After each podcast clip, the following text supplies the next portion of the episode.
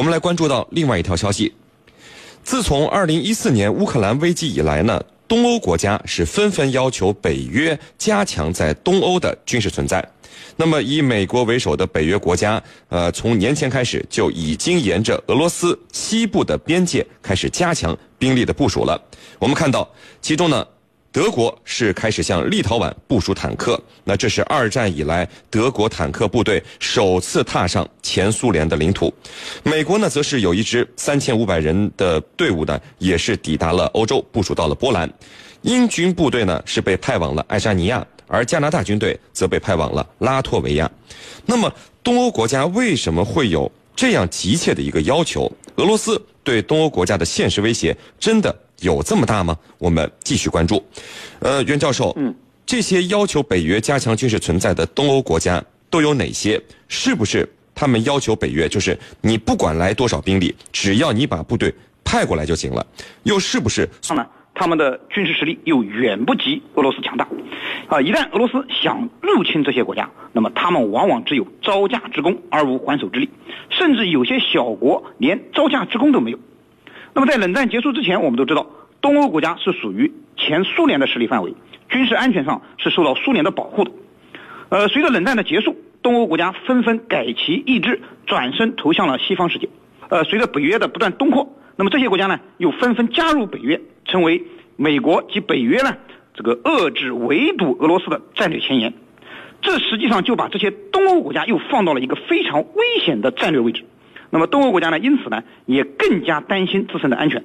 那么既然你北约把我放到了最前沿，你就要负责我的安全。那么因此呢，他们就积极的要求北约加强在东欧的军事存在。不管你北约来多少部队，我们都欢迎。那么北约是一个集体安全机制，对于任何一个北约成员成员国受到的攻击，那么北约呢都有责任加以保护。那么这样，在北约的安全机制下，东欧各国的安全心理就可以得到极大的满足，而且。北约驻军呢，也不需要他们花钱，那么只要挪一些军营就可以了。那么既强化了他们的防卫力量，又不增加多少开销，东欧国家何乐而不为呢？是您。好的，那这个陈教授啊，呃，说真的，俄罗斯对于这些东欧国家真的有这么强大的现实威胁吗？如果没有北约部队的存在，俄罗斯难道就会去吞并他们？他们自身的武装力量就这么不堪一击吗？嗯，其实这里头呢，我们注意到两个问题。哪两个问题呢？第一就是，俄罗斯在它的历史上有一种不光彩的这个行动，这个不光彩的行动就是它对欧洲和亚洲的一个扩张。那么，比如说，在一六五四年到一六六七年，曾经打了十三年的战争，从波兰手里拿到了差不多半个乌克兰那么大的面积。然后呢，到叶卡捷琳娜大帝时代，一七六八年到一七七四年。之间又和土耳其帝国打了几场战争，他夺取的黑海的出海口，其中三次瓜分波兰，也就是说，他在历史上他是非常不光彩的，有这种兼并扩张的举动，所以呢，就让这些国家对他心怀忌惮。那么这是第一，历史上，那现实上呢，就是刚才你提到了这些小国，它自身的体量它非常小，那么。一旦有战争或者一旦风吹草动的话，它自身很难以自保。那我们以波罗的海三国为例，你看这个拉脱维亚，它的海军总共也就是只有一个营五百人左右，所以这个呃巡逻艇也就一两艘，呃激光炮也就那么几艘，所以它这个体量实力非常的弱小，它需要。外界有一个支撑，这个支撑就是北约。那么波罗的海三国它的立国的宗旨是一样的，就是抵御俄罗斯对它的侵略和兼并。那么它的策略就是，一旦俄罗斯兼并它、侵略它，他们就要发动全国全民游击战争。所以这里头我们就可以看出来，这些小国对俄罗斯是非常非常忌惮的。当然，这里头有历史上的因素。那么至于现实，刚才袁老师讲了，呃，俄罗斯。不太可能去兼并、去威胁到这些周边的小国，那么这里头被美国所利用了。主持人，好的，那这个呃，袁教授啊，呃，您看，目目前这个北约的军事部署是实实在在的啊，从德国、英国、美国，包括加拿大，都是直接派出了可以说是他们的精锐的战斗部队前往这些国家。那么从这些目前的部署来看，就是您觉得北约的部队它协同作战也好，管理也好，做得如何？能不能形成一个统一的、有效的一个战斗力呢？呃，关于北约的战斗力啊，我觉得要分两块来看，一块呢是这个。呃，就是北约的主要国家，就是老北约。那么北约我们都知道，它有着很长的历史了。呃，美军、德军、英军，那么是北约的主力。那么他们在长期的和华约组织的这种对峙之中呢，呃，这些北约国家的军队，他们的协同作战能力呢，实际上已经得到了很好的一个融合。而且这个英美德加，那么这些国家呢，他们军队的组织结构非常相似。管理模式呢也趋同，军事训练的方式方法也比较一致，装备水平也相近。因此，虽然说是多国联军，但是他们的战斗力是不可小视的。那么这一点在近几场局部战争中已经得到了充分的反映。你像伊拉克战争中，美英联军它的协同作战是非常好的。呃，科索沃战争中，北约统一指挥对蓝联盟的空袭行动，那么空袭的效果也相当不错。那么最近的呃利比亚战争是英法德军队为主的。欧洲盟军呢也做到了步调一致、协同密切。那么也就是说，北约它这种老牌的北约国家，那么它这些形成了北约的主力，那么他们这些西方大国军队之间的协同应该没有多少问题，那么可以形成有效统一的这种战斗能力。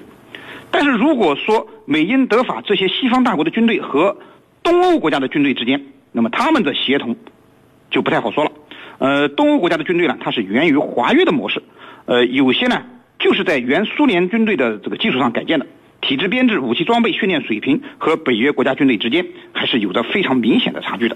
那么，即便现在按照这个北约的模式，呃，进行军队建设，那么也很难达到步调一致的这种效果。呃呃，刚才陈教授也说到了，呃，东欧国家它的这个军队的呃战斗能力、呃训练水平，呃，相对于西方大国还是比较低下的。呃，也就是说。这两者之间实际上不在一个调上，所以东欧国家的军队和北约主要国家军队之间，那么可能还得有一个长期磨合的过程，那么才能形成统一有效的这个协同动作和作战能力实力。